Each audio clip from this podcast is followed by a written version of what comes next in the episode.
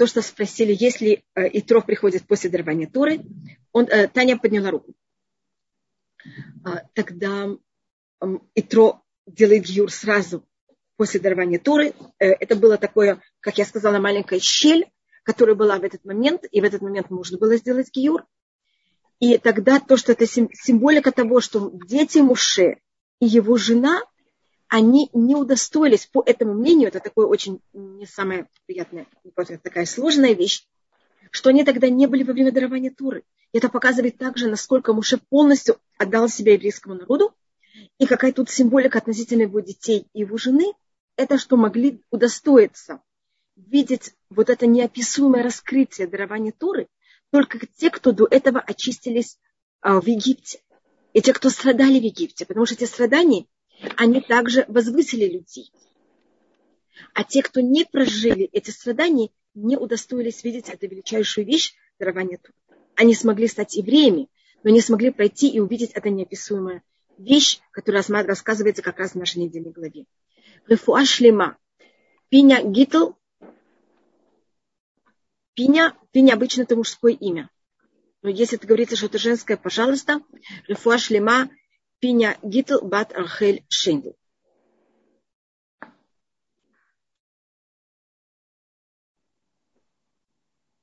Я не знаю, я знаю, что обычно у нас Пиня мужское имя. Вот здесь, видите, я, у меня открылось, э, заработал компьютер. Э, Елена Бат Татьяна, Рифаш Лима. Я уже сказала. А, извините, извините. Я уже сказала. Да. Э, Таня, у вас включен микрофон. Да, тут есть... Э... Да, спасибо. Доброе утро. Доброе утро. Очень приятно. Были тут еще две поднятые руки. Угу. Пожалуйста, Таня, если у вас есть какой-то вопрос, я буду очень благодарна. Я пока попробовала, попробовала ответить на вопрос, а, что символизирует то, что если начинать есть спор в устном предании, когда пришел Итро. Описание того, что он пришел, оно до дарования Туры, а есть мнение, что это написано не по хронологическому порядку, а что Итро пришел после дарования Туры, а есть мнение, что как написано, так оно и есть. И это вот это а, такое не очень понятное состояние, Итро и э, сыновей и жены Муше. А были они во время дарования Торы? Могли они удостоиться дарования Торы или нет? И могли ли кто-то, кто не прошел Египет, удостоиться дарования Торы? Ну, это только я говорю, э, как меня спросили, я на это ответила. Пожалуйста, Таня. Да, у меня как раз первый вопрос был э, по этому поводу, эм, что я знаю, что есть маклокет, спор по Э, но мне показалось, когда я еще раз э, вчера внимательно посмотрела, э, что странно, что если бы Итро пришел до дарования Торы, ведь было там очень мало времени между тем, как они подошли к горе Синай и шестым Сивана. И Маше был очень занят, он ходил к Всевышнему, встречался и готовил народ, и он много чего там делал. Вот. Да. И где здесь поместилась встреча с Итро. И если бы Итро знал, что будет дарование Торы, неужели он бы ушел? Э, вот как вы считаете? Вот если я... он ушел, по всем мнениям, он ушел намного позже. Об этом нет спора. Спор только, когда он пришел.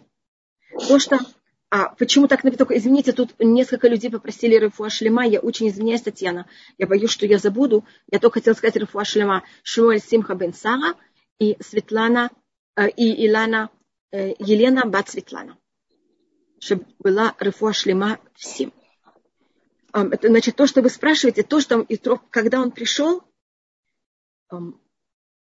когда он пришел, это понятие, которое оно эм, как вы сказали, это спорная вещь, но то, что вы, и вы очень правильно, э, извините, что я говорю вам правильно, это понятно, что вы заметили, с момента, как мы подошли до горы Синай, а, до момента, как было дарование Туры, было всего-навсего шесть дней, и, как вы сказали, в них были, Моше был очень занят в них.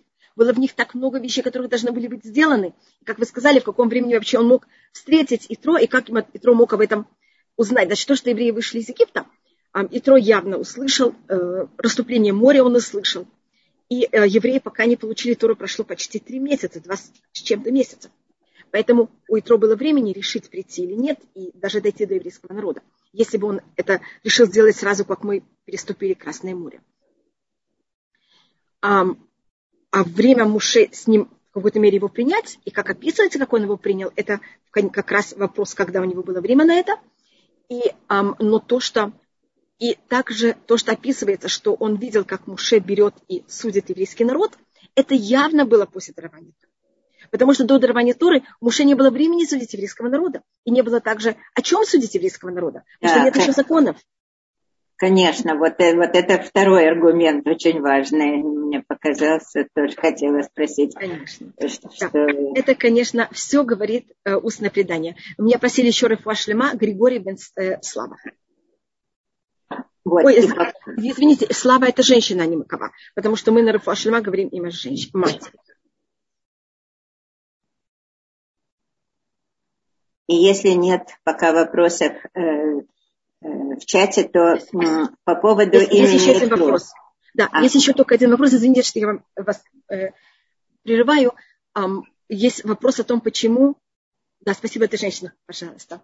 Есть um, вопрос, почему мы, я мы как раз обещала на это ответить, почему мы берем и в лель шаббат пользуемся нижней халой, а утром шаббат верхний.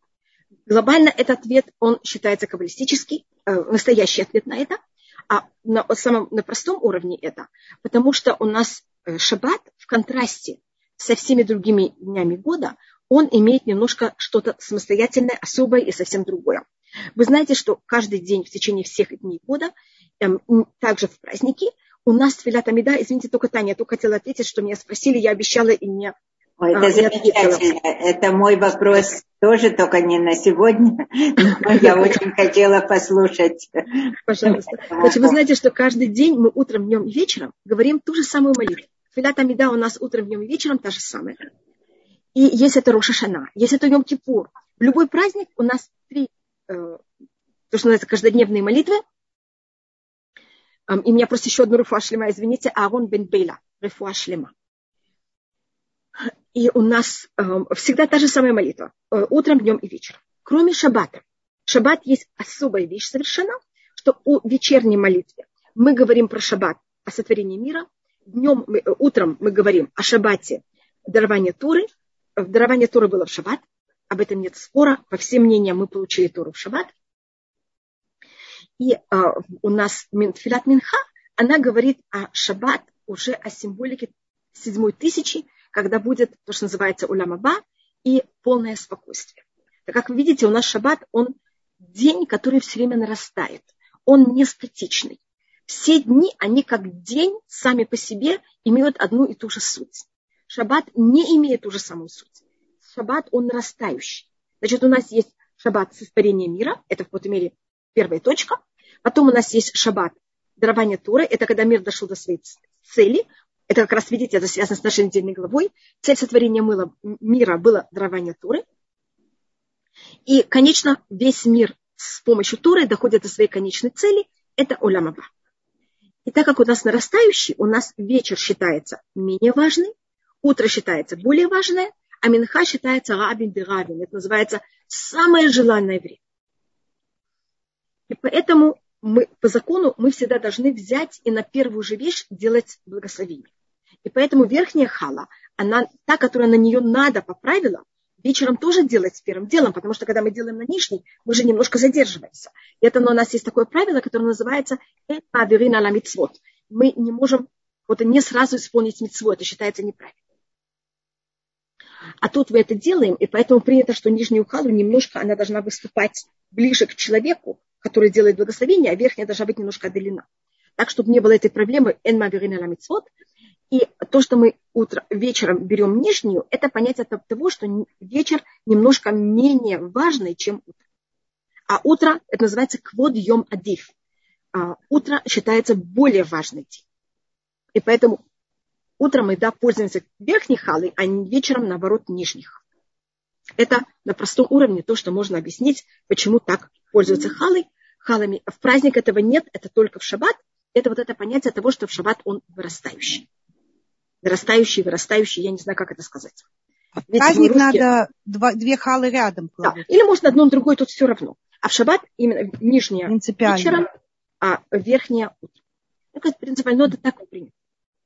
И мы нижнюю, понимаете, как это делаем так, чтобы она была ближе к человеку, чтобы не было такое, что он как будто бы э, верхний, и он перешагивает. Угу. Интересно. Ой, большое спасибо. Теперь Пожалуйста. мы будем спокойно наблюдать. Пожалуйста, это то, что я могу объяснить. То, что я... Да. Пожалуйста. Э, можно я включу микрофон Песи? Пожалуйста. Песия, пожалуйста. Да, Витальхай, да, вы правы, Витальхай. Пожалуйста. Э, э, доброе утро, Бокертов. Доброе утро. А, у меня такой вопрос. А, вот то мнение, которое говорит, что все, кто присутствовал при даровании Торы, стали герами. Как оно соответствует тому мнению, что дальше, когда был... В общем, как, во-первых, первое, это к какому колену они были присоединены. Вы говорите потом, про Эреврав. Эреврав, да. И потом во многих комментариях Эреврав, соответственно, а, их обвиняют, ну, например, в том же золотом тельце. Да.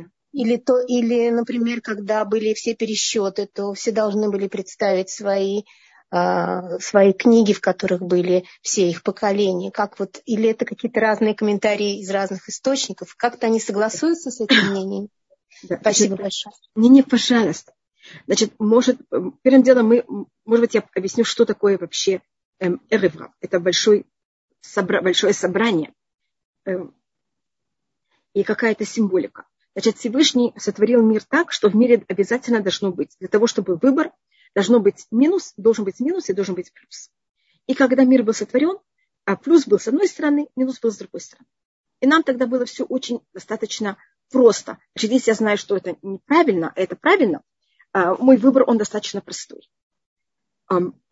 Момент, когда человек взял и отведал от дерева познания зла и добра. И это проблема дерева познания зла и добра, что в нем зло и добро перемешаны. И с этого момента наша работа – это отделять добро от того, что неправильно. И в любой вещи с этого момента, в любой самый хороший есть минус, самый плохой есть плюс. Не может быть ничего абсолютно. Если я смотрю на одного человека, я не могу смотреть на другого и кто-то другой немножко обижен. Я не могу все время быть всем правильным. Я не могу делать никакой поступок абсолютно правильно. Так, это то, что происходит после, а, после первого греха человека. И это во всем совершенно. И наша работа с этого момента – это выбирать то, что более хорошее, а то, что менее правильное, а не добро от зла. Потому что мы не видим это так. Мы всегда видим именно вот эту смесь. И мне всегда, когда я выбираю это добро, в котором есть негатив, я вижу этот негатив, и мне от него не хочется. Э, и наоборот, то, что неправильное, я в этом вижу так много хорошего. И мне так жалко это хорошее. И это вот сложность нашего выбора. Это очень субъективно. Поэтому, когда мы объективно смотрим, мы этого не видим. И поэтому мой выбор для меня так тяжел. А если кто-то смотрит со стороны, он не понимает, о чем я говорю. Это же так просто. Потому что у него нет этой субъективности, он совершенно объективный. И он видит этот мир именно как это было до греха, на каком-то уровне. Когда евреи вышли из Египта, с ними за счет этого уже ужасных 210 лет, особенно 8-6 последних лет, которые мы были в Египте, а, от еврейского народа немножко это все, весь негатив отошел. Но когда а, мы взяли и вышли из Египта, к нам объединился Элаврам, и мы снова восстановили вот это же положение в еврейском народе. А, и если вы хотите, извините, что я не принесла с собой ручку, я извиняюсь.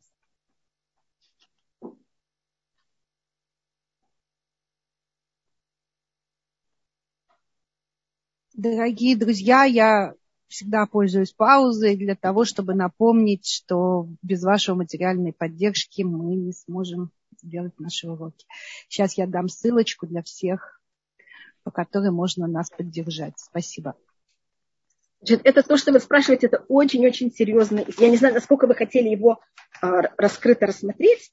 Значит, если вы просмотрите на слово «даат», что это «эца да товира», и на слово «эры рав», как это пишется на иврите, «даат» это э, 400. Только, извините, я только делаю гематрию для того, что это какой-то мере. Я не знаю, ли это будет что-то доказывать, но это что-то, может быть, показ, покажет. Я только делаю гематрию слово дат. Вы знаете, что это дерево называется дерево познания. Это дат убра. Дат, далее это 4, айн это 70, тав это 400. Как вы видите, вместе все это 474. Если я беру слово эревно, большое собрание, ведь это снова это смеш, смешивание на иврите, ахбев это также смешать. Айн это 70, рейш это 200, бет это 2, значит это 272. А, рейш еще раз это 200, бет это 2, 202, 272 и 202, как вы понимаете, вам получаете те же самые 474. Даже то, что произошло за счет... Это были люди, а, хорошие люди. Но это люди, как мы говорили также про э, детей Муше и про его жену, они не пережили вот этих ужасных мук Египта. И поэтому у них не было вот этого расщепления, так это можно сказать, между добром и злом на таком правильном уровне. И когда они входят в еврейский народ, они в какой-то мере снова в нас входят вот весь, все это понятие а, смеси между плюсом и минусом. Это и в них было много добра, а то бы они не могли к нам примкнуть. И эм, эта вещь, она повторится каждый раз. Значит, и это такая, если можно сказать, это такая эм, центрифуга. Только одну минуту, я тут вижу, что вы спросили какой-то вопрос у меня. Давайте я помогу, если я смогу. Да. Можно ли рассмотреть так, что и Трой искренне порадовался за еврейский народ? Он хотел помочь советам, но он понял, что Бог есть, есть Бог, и больше ничего эта глава подсказала, э, подсказка для народов мира, что без внимания Бога не остается их помощь еврейскому государству. Желание облегчить, так как Советы и Тро – это систематизация управления народом. Да, да, можно так сказать, конечно. И видите, есть также очень э, умные вещи, которые мы внес также и Тро, и спросили Всевышнего – как и Трой говорит, Муше, спроси Всевышнего, и Всевышний принял совет. Сказал Муше, да, пользуйся этим. Дальше вопрос. Как дерево добра и зла работает, смешивает эти понятия? Тогда где происходит и какой тикун? Вот это, это тикун, это вся наша жизнь. Значит, когда мы это съели, у нас это все перепуталось. Когда мы вышли из Египта, мы от этого очистились.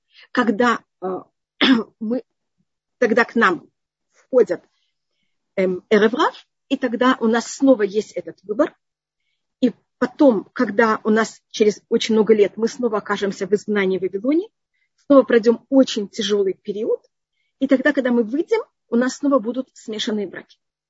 И заметьте также, если мы говорим о Советском Союзе, даже вот как а, я возьму э, мини-космос, так можно сказать, минимальный какой-то, понимаете, как это маленький отрезок времени. Мы находились в России, а там были параграфы в паспорте не очень приятные, и многие не хотели быть евреями и отказывались от этого.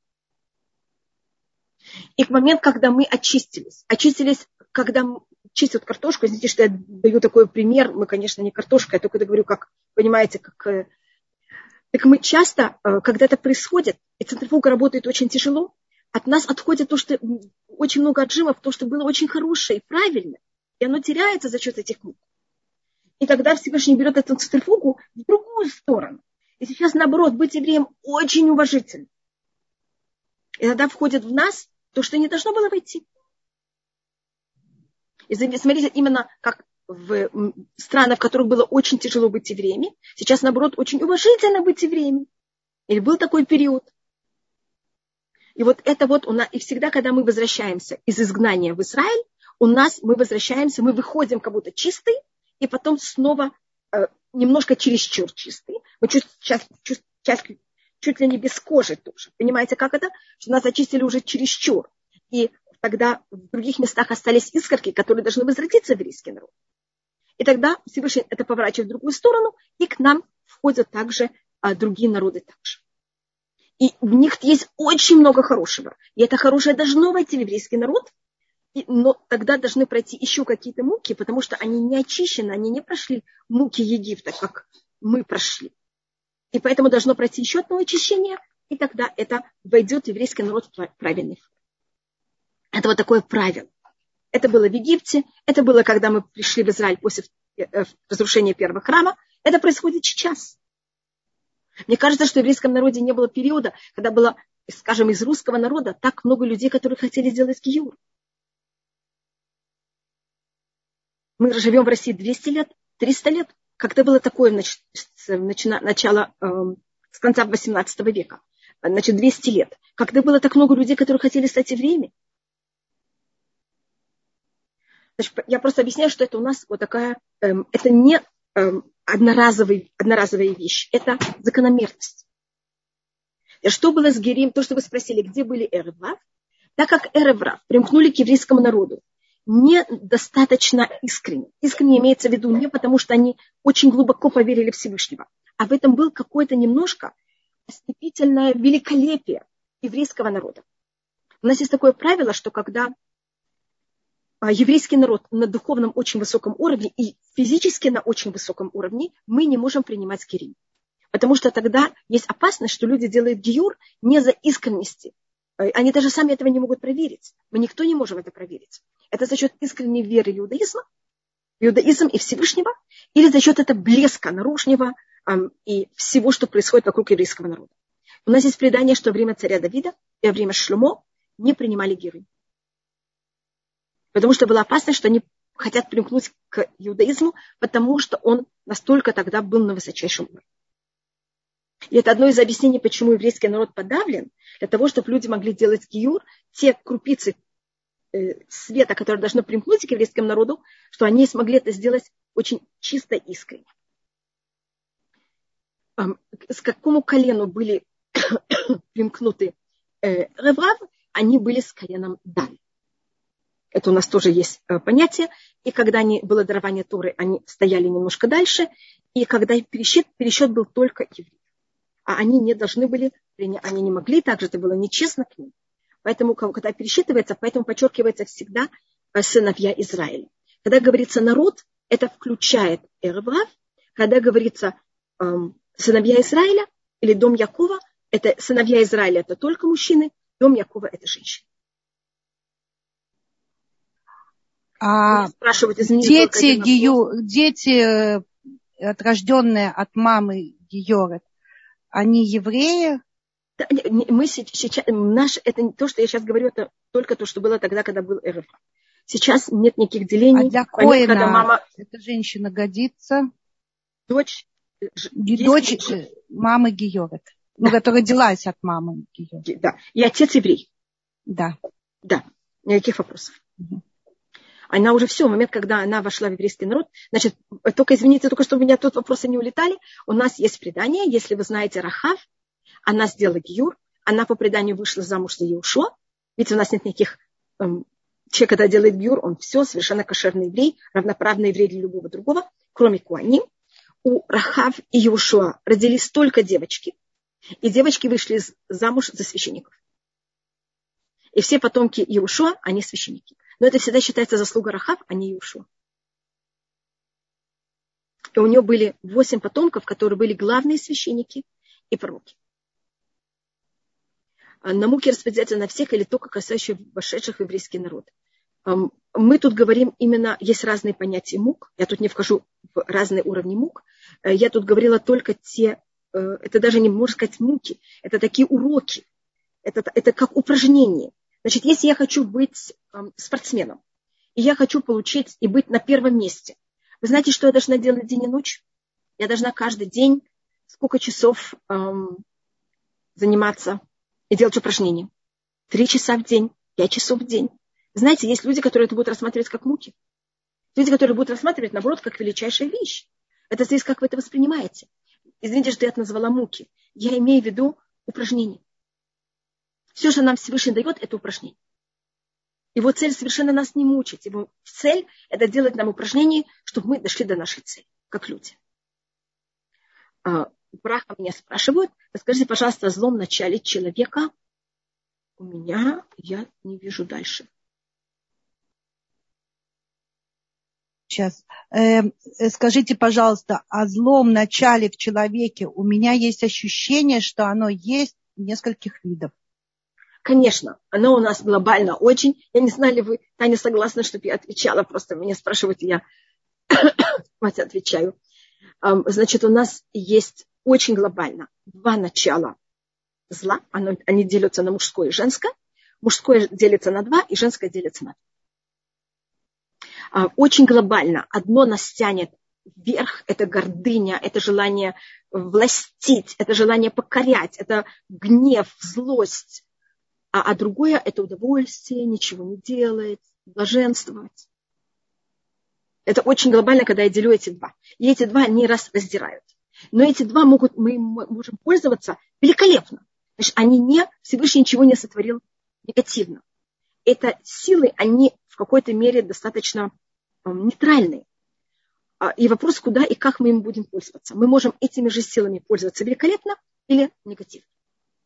Но это инструменты, которыми злое начало пользуется. Как и хорошие в какой-то мере. А когда Эрова присоединился к евреям, были в силе, почему все равны, их можно было принять? Присоединились евреи, были в силе, почему все все равно, я не поняла. Вот. Э, когда евре... Эрев присоединился, евреи были в силе. А, я понимаю, почему, почему они их взяли? Все равно их можно было принять. Значит, у нас считается, что кто их принял, это был Муше. И а считается тут одна из таких не очень...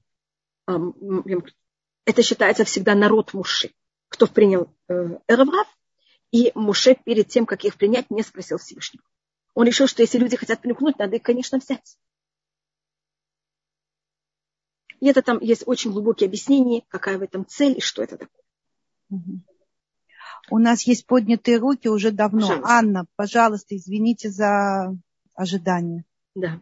А, спасибо большое, доброе утро. Пожалуйста. А, да, пожалуйста. Я извиняюсь, я извиняюсь, я немножко возвращаюсь назад, но этот вопрос, который ко мне возвращается, когда евреи были еще в Египте, и предпоследняя казнь, это была казнь а, тьмы, и по преданию а, четыре пятых евреев, которые не хотели выходить, они погибли э, в эту казнь во время тьмы. Да.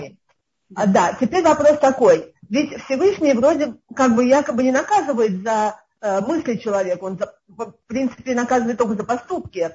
И если тогда это было как бы только в потенциале, то почему же получается, что они были наказаны за их нежелание выйти? Может быть, они бы передумали в последний момент?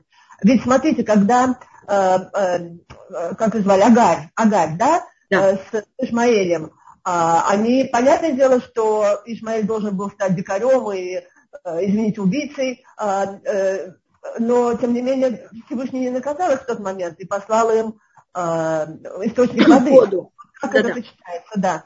Нахон, нахон. Это называется Башерушам, что Всевышний каждого судит на том уровне духовном, на котором он, он тогда. И, а не за то, что будет в будущем. Но есть случаи, это вещь, которая Тут мы, у нас есть случай, когда нам Всевышний берет, приоткрывает занавес, и он нам рассказывает, как он берет и правит мир. И это один из случаев, когда Всевышний кого-то приоткрыл нам занавес и рассказал, что вот одна, э, четыре пятых от еврейского народа были в какой-то мере погибли до того, как мы вышли из Египта.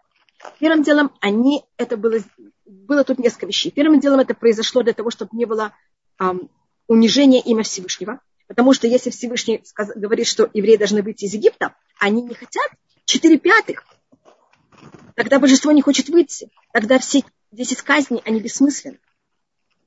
И еще одна вещь, которая нам говорится, значит, и Всевышний знает, и тут очень большая разница. Есть понятие нас, есть понятие Всевышнего. С одной стороны, вы совершенно правы. Всевышний, он знает будущее, настоящее и пришедшее. И поэтому об этом говорит Магараль и много других комментаторов. Именно вот это примером, который вы сказали, который называется Башер Ушам, а, что э, Башер Ушам, значит, там, где он находится, говорится про Ишмаэля, и Всевышний услышал эм, голос Ишмаэля, э, голос отрока, Башер Ушам, там, где он находится.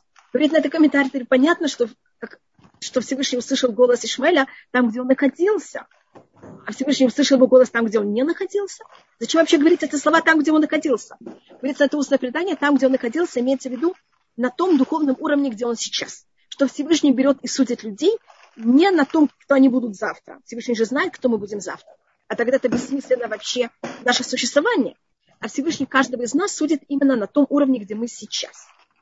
Но есть случаи, когда люди дошли до такой грани, в котором понятно, что они никак не изменятся. И тогда эм, есть понятие, когда Всевышний делает такую вещь, теперь тогда эти души, они не наказываются. И поэтому у нас есть предание, что эти евреи, они не погибли эм, в какой-то мере негативной смертью, а они были, наоборот, они эм, в какой-то мере это, это символически рассматривается, что они услышали пение ангелов, и у них душа так оторвалась от тела. Значит, было что-то такое для них, потому что их смерть, она была в какой-то мере решением Всевышнего для того, чтобы не было унижения имя Всевышнего, так они не погибли, они не умерли муками. Да, понятно. Спасибо большое. Не, не, пожалуйста. Да. Но вы, вы говорите, о, это очень э, непростой вопрос, и, конечно, рассматривается о том, как эти четыре пятых еврейского народа, они тоже, в них тоже есть какие-то, э, какие-то э, крупицы добра. И как потом, и что с ними потом происходит. Их дети вышли с нами. Значит, их а, потомки у нас. Это были а, только взрослые люди. То есть как дети Короха в какой-то степени, да? Да, есть... да.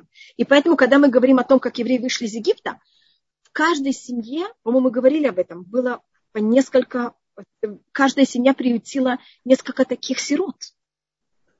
И это была также одна из высочайших сложностей еврейского народа, когда мы переходили море пить. Когда мы пели, у каждого был дядя, тетя, племянник, который не вышли с ним.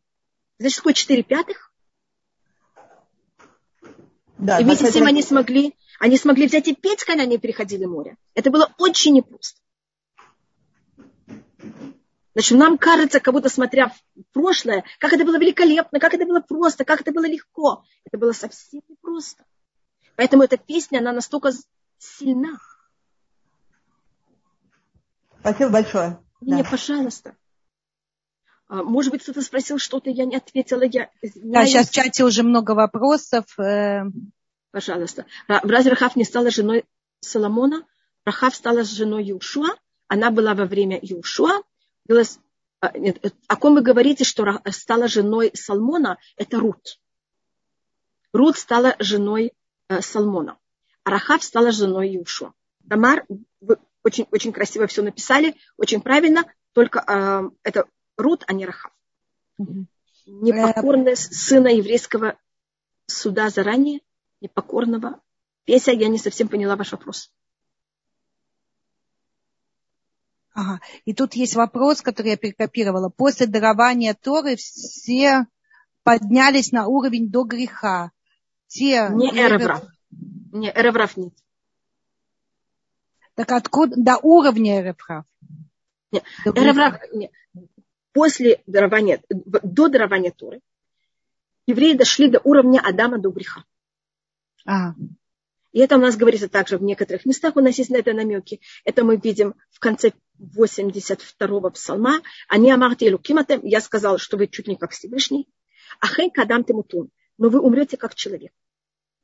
Это имеется в виду, что они были, понимаете, дошли до уровня Адама, и потом у них такая вещь произошла, и потом они еще раз доходят до уровня Адама, после того, как мы строим мешкан, и в течение полгода у нас никто не умирает, кроме два, два человека. И там целый рассказ объяснения, почему это так. Значит, мы во время, когда мы были в пустыне, мы дважды дошли до этого уровня и дважды падали. А Эраврав до этого уровня не дошли. А грех тельца? Значит, у нас, и может быть снова, я, я придумала притчу. Если вам она нравится, хорошо, если нет, нет для того, чтобы объяснить, какая разница, что, что произошло во время дарования Туры и что будет без Раташем, когда придет Мещах. Значит, снова, я, это моя притча. Если вам она не нравится, придумайте другую. Значит, Всевышний меня сотворил, и во мне сотворил э, розетку, я не знаю как. Вы знаете, что, во что надо вставить. У меня тут такие три дырочки. В России были два, а в Израиле три. Как мне все равно, что у меня были тут две дырочки. Значит, Всевышний во мне сотворил что-то, что я могу объединиться со злом. Зло не во мне, зло внутри. Снаружи, Снаружи извините, наоборот, снаружи. В момент, когда первый человек взял и съел плод э, познания зла и добра, э, он взял и в кого-то включил. Понимаете, как это внес в себя. Сейчас это зло загорелось внутри. Сейчас в нем все перемешалось. В нем и во всем мире. Когда мы стояли у горы Синай, если вы слышали такую вещь, что они все, когда Всевышний начал говорить 10 заповедей, мы все упали в обморок, и мы, наша душа вылетела. И тогда на нас взял Всевышний и опустил расу тальтхьятам и тим, роса эм, оживления. Вы знаете, даже в русских сказках есть всегда живая вода. Э, я просто всегда показываю, что я всегда это вижу, что любая правильная вещь, она всюду откликается. И э, тогда выта- Всевышний вытащил из нас вот эту розетку. И мы без него, без нее. Но дырочки остались. Понимаете, как это? Теперь для того, чтобы это вытащить, нам нужно пройти смерть. Это может быть мгновение. Но мы должны, без смерти это не может произойти. А потом мы еще раз взяли это, вставили, и все снова смешалось. Потом еще раз вытащили, потом еще раз вставили. Что произойдет, когда придет Машьях? В какой-то момент снова будет какое-то мгновение, когда весь мир на какое-то мгновение потеряет жизнь. Это то, что э, называется, и потом это будет хьятам тим, оживление мертвых, если вы слышали такое понятие. Но когда мы встанем еще раз, у нас дырочки будут замазаны. Понимаете, как мы будем заново сотворены? И тогда уже все, мы ничего больше не боимся. Это понятна разница между дарованием Туры и того, что будет, когда будет тхьятам идти. Теперь, если бы евреи тогда пережили это испытание, тогда дырочки постепенно бы срастились. Понимаете, как это? Вы знаете, дырочки могут срастаться. А, а когда придет, э, будет хьятам идти, мы просто встанем еще раз, а живем без этих дырочек, а их просто не будет. Нас Всевышний сделает другими. Замечательная притча. Очень Очень У нас не будет свободы выбора? Да, точно. Но тогда мы станем это ангелами. Это же... Да, это не совсем ангелы, это уже немножко другое. Это говорится в песне песней. Имитен ищет кольхон битобе адагава. Если даст человек всю свою любовь, извините, если даст человек всем весь свой, свое имущество за любовь, возле Вузулю, им будут над ним издеваться. Говорит устное предание, о чем идет речь. Спасибо, Марина. Что если, когда будет там идти, люди скажут, «А, Всевышний, мы хотим отдать все наши законы, все хорошие наши поступки, которые мы соблюдали, все хорошее, что мы делали, чтобы еще один раз мы смогли взять и одну вещь взять и исполнять с выбором, с любовью. Будете издеваться над ним поздно. У нас есть такое понятие «мима шахэмбэм хафец» – время, когда нет больше страсти. Это говорится в Когеле. Значит, у нас есть Писание, значит, нам сейчас, с одной стороны, очень тяжело и неприятно, с другой стороны, мы должны понять, что нам все завидуют. У нас есть выбор. Мы можем делать, мы можем создавать. Когда нет выбора, это невозможно. Пользуйтесь этим выбором. Наслаждайтесь им. А почему-то люди с ним ходят вот так а наоборот.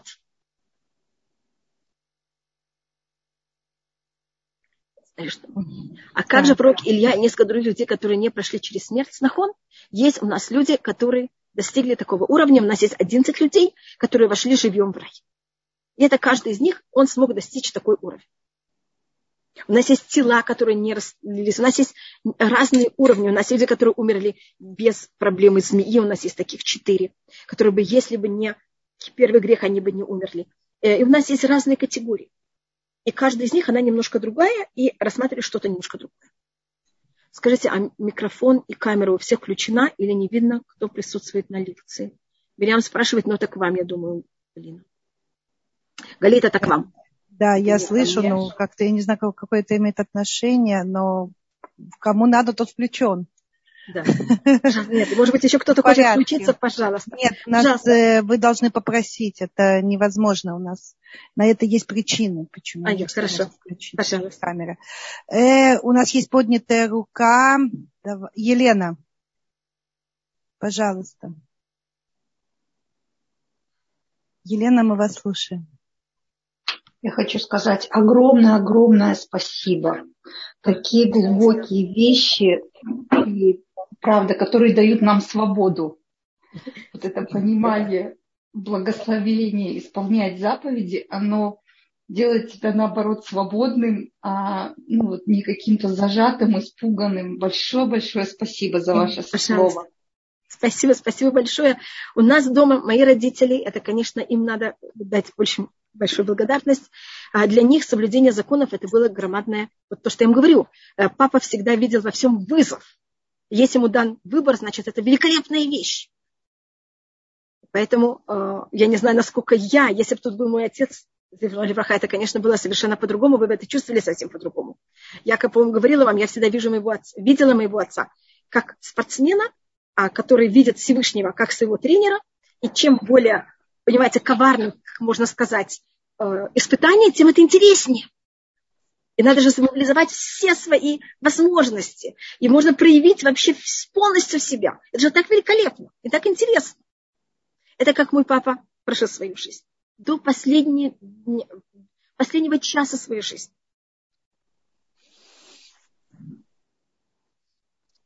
Так это просто я разговаривала с человеком, который сидел с папой перед тем, как он потерял э, сознание последний раз, и он мне просто передал слова, которые папа ему сказал, и это просто проявляет, вот это же, понимаете, вот это же настроение.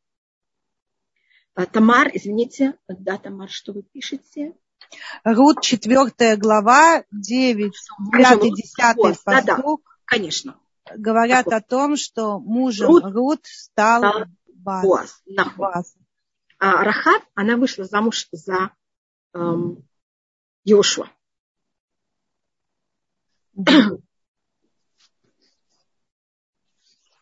Рефуа Шлема Григорий Бен Хейна.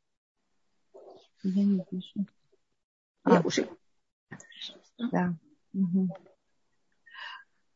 Э, Елена, э, у вас еще включен микрофон, если вы хотите. Спасибо. Да, я тоже хотела присоединиться от благодарности за Спасибо. то, что вы нам... Э, потому что наша вот вторая часть нашего сегодняшней встречи будет с Рабанит Цепорой. Мы будем говорить о том, что мы, вот Хазру Бачува, люди, которые... Мы как пересаженное дерево. Пусть даже в самую лучшую землю, но мы люди без корней. И ваши рассказы вот про папу, про вашу семью, это для нас вот это корни, которые мы отращиваем. Спасибо. Это очень-очень нам важно. Спасибо. Спасибо. Да, мы кто-то просил что-то про, про другое начало. начало. Повторите да. вопрос, я его, он уже ушел наверх да. куда-то. И только могу сказать так же, мой папа сам чувствовал себя тоже немножко оторванным деревом. Папа родился в Казани. Папа родился, э, рос без дедушек и бабушек. Он видел одну свою бабушку, когда ему было два с половиной года. Первый и последний раз. Она приехала тогда из Ленинграда проведать э, моего отца, вернее, видеть пер, э, первый раз своего внука и, и невестку, и сына. И все, вы знаете, все годы, я, это, папе было тогда, папа родился в 17 году, знаете, в 19 году ехать из э, Петербурга в, или Петрограда, или потом э, из Ленинграда в Казань, это была совершенно непростая вещь, она была пожилая женщина, поэтому папа рос совершенно оторванно. А потом мы переехали в Ташкент, а, и папа всегда переживал о том, что я, он сам, и я еще более, мы никогда не видели и не имели корни. Понимаете, как это? Мы не видели бабушек, дедушек. Я эм, помню мою бабушку, мне было два с половиной года, когда моя бабушка, мать моей мамы умерла. Э, кроме, кроме этого я никогда не видела никого другого, ни бабушек, никаких, э, ни другую бабушку. Она умерла намного до того, как я родилась, дедушки также. А поэтому папа всегда переживал, что у меня тоже нет корней. Понимаете, я не видела ни дядь, ни теть, когда я росла. Я помню каждый раз, когда там приходили люди, которых папа ощущал, что вот они ведут себя как его родственники. Папа меня взял, брал и говорил, вот посмотри, как себя ведут люди. Что такое люди? Вот как себя надо вести.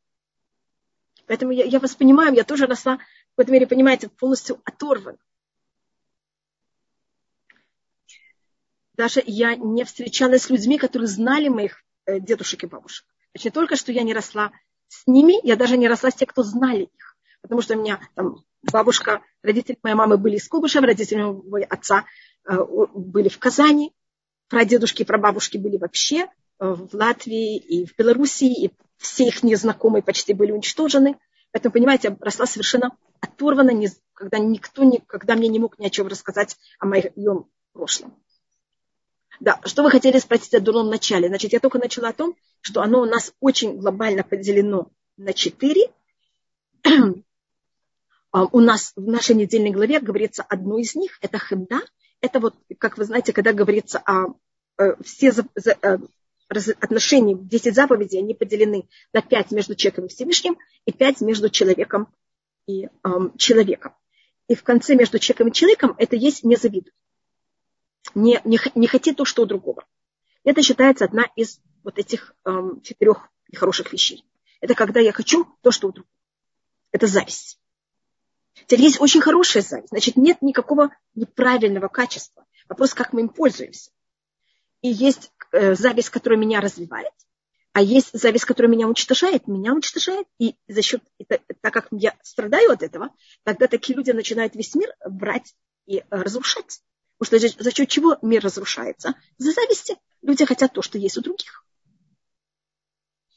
Э, я нашла вопрос. Э, а, это мужская и женская часть. Значит, может быть, я уже а можно, пожалуйста, более подробно о злом начале, разделенном на, на два женских и мужской? Да. Значит, они можно примеры какие-то? Да, пожалуйста. А, значит, страсть у нас делится на хемда и тава. Хемда, э, как раз у нас это не говорится, это говорится в когда будут еще раз описаны 10 заповедей, они будут описаны в Паршат Вайтханан, книге Бамид Дворим, 6 глава, там будут говориться про желание на иврите два слова. Лот и таве, лот ахмод. Тут у нас говорится лот ахмод. И какая между ними разница? Есть страсть, которые они физические, они ограничены. Я только не поняла, что Браха спрашивает.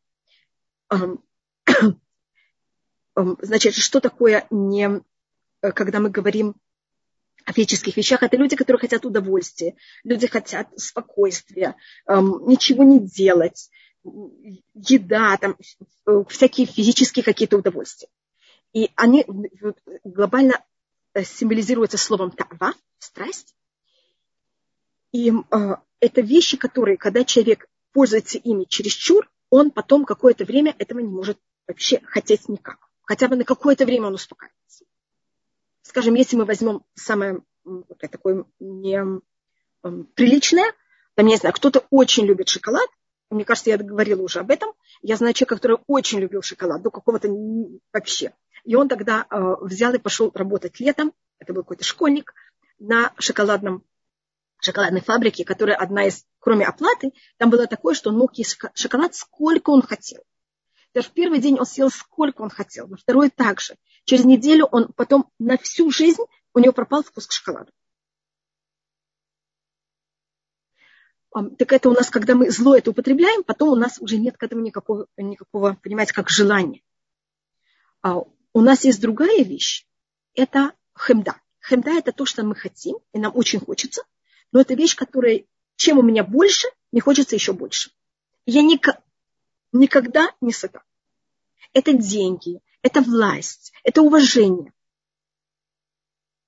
Это называется хемда. Так это делит Гаон. Только так как я не хочу эти качества оставлять только в лоне негативности, они, и негативность им пользуются очень сильно, я это также переношу на что-то позитивное. А, Тава – это а, вот эта страсть, которая она более физическая, она сотворена для того, чтобы заниматься Турой, потому что Тора – это вещь, которая удовольствие. И Торы занимаются, когда сидят. Место занятия Торы называется Ишива. И куда не ходить? Спокойствие. А хемда – это именно соблюдение законов. Законы соблюдать и сидеть на одном месте невозможно. Надо бегать. А есть другая, и они более символизируются женским началом. И, может быть, то, что можно еще рассмотреть, это э, вещи, которых, когда я их делаю, я имею от них громадное удовольствие. Вот это то, что я называю таба. Но ее проблема, что обычно завтра, когда я просыпаюсь, у меня болит голова. И мне от этого плохо. Скажем, если я наела шоколада, мне потом плохо. Если я переела и съела сколько уже, больше, чем мне надо. Если это было два часа ночи, я сижу и читаю, я в блаженстве. Но вы понимаете, что завтра утром мне будет не очень хорошо. А есть, когда это хемда, это когда я сейчас мучаюсь и страдаю, и худею, и не ем, чтобы, может быть, непонятно когда, я как-то хорошо выгляжу. Понимаешь, такое? Это когда меня как будто как приманка, говорят, вот, идем, идем, идем, еще немножко будет хорошо. Миленький, хорошенький, сделай одолжение, Выучи хотя бы хоть первое спряжение. Значит, сделай домашнее задание, ты потом пойдешь в университет. Это хемда. И, значит, людям, которые они хотят там уважения, власть, им жить очень горько. Им тяжело, потому что они все время должны себя сжимать, себе что-то не давать, во имя чего-то, что будет лучше. А, кроме этого, у нас есть э, мужское начало, зло, которое символизируется мужским началом, это желание власти и желание истребления. Подчинение истребления. Есть даже такое желание взять разрушить все. Можно это видеть, даже если люди сами это не делают, они любят смотреть фильмы, в которых есть там очень много, как называется, просто даже не то, что кто-то побеждает кого-то, а вот именно сам акт эм, сказать, эм, агрессии. И есть понятие также власти. И у нас в Танахе это можно проследить в любом месте. У нас всегда есть э, персонажи, и это не случайно, когда есть женские персонажи, мужские персонажи, они всегда это символизируют. Скажем, если мы возьмем Игилат Эстер, у нас еще немножко будет э, Пурим, я просто беру, там это очень явно можно видеть, там есть два мужских негативных персонажа, что это Хашвирош, который царит, и он хочет властить, и что все его, ему подчинялись. И есть Хаман, который все хочет разрушить. И он занимается разрушением. И у каждого из них есть жена. У Ахашвироша есть Вашти, которая она убита уже в начале, а у Хамана есть Зырыш. Видите, там мужской и женский персонаж, мужской и женский негативный персонаж, а параллельно им есть муж, муж, мужской и женский позитивный персонаж, что это Эстер и Мурдыхай. И мы всегда можем так это э, если вас интересует это Гаон Вильна, может быть, когда мы будем говорить про Мегилат Эстер перед Пуримом, мы тогда, может быть, тогда будет даже более правильно взять все эти нюансы э, зла просмотреть. Может быть, даже сейчас это... Э, видите, сейчас я все равно это делаю на одной ноге и не вхожу в более глубоко. И мы тогда просмотрим в Магилат Эстер, может быть, э, в начале, что такое престол Ахашвироша. Ахашвирош осел на престоле. Что символика этого престола? И этот престол, он символика престола зла. Рабанит Хава, у нас уже все, мы все, уже должны вас знаю. отпускать, но я хочу одной нашей слушательнице дать возможность задать вопрос, потому что очень давно поднимала руку. Марина, пожалуйста, быстро, быстро. Добрый день, я очень коротко, а я просто уточняю. Вы в течение лекции сказали, что Рут стала женой Соломона. Это нет, просто... нет, нет, нет, нет, я сказала, что Рут стала женой Сальмона. А, то есть, есть, мы, есть... Я, не, я не извиняюсь, я есть, да. Видишь, есть так много личностей. Да, Значит, просто... это интересно, Сальмон, он пишется Сальма, и он пишется, как пишется точно так же, как Шлюму.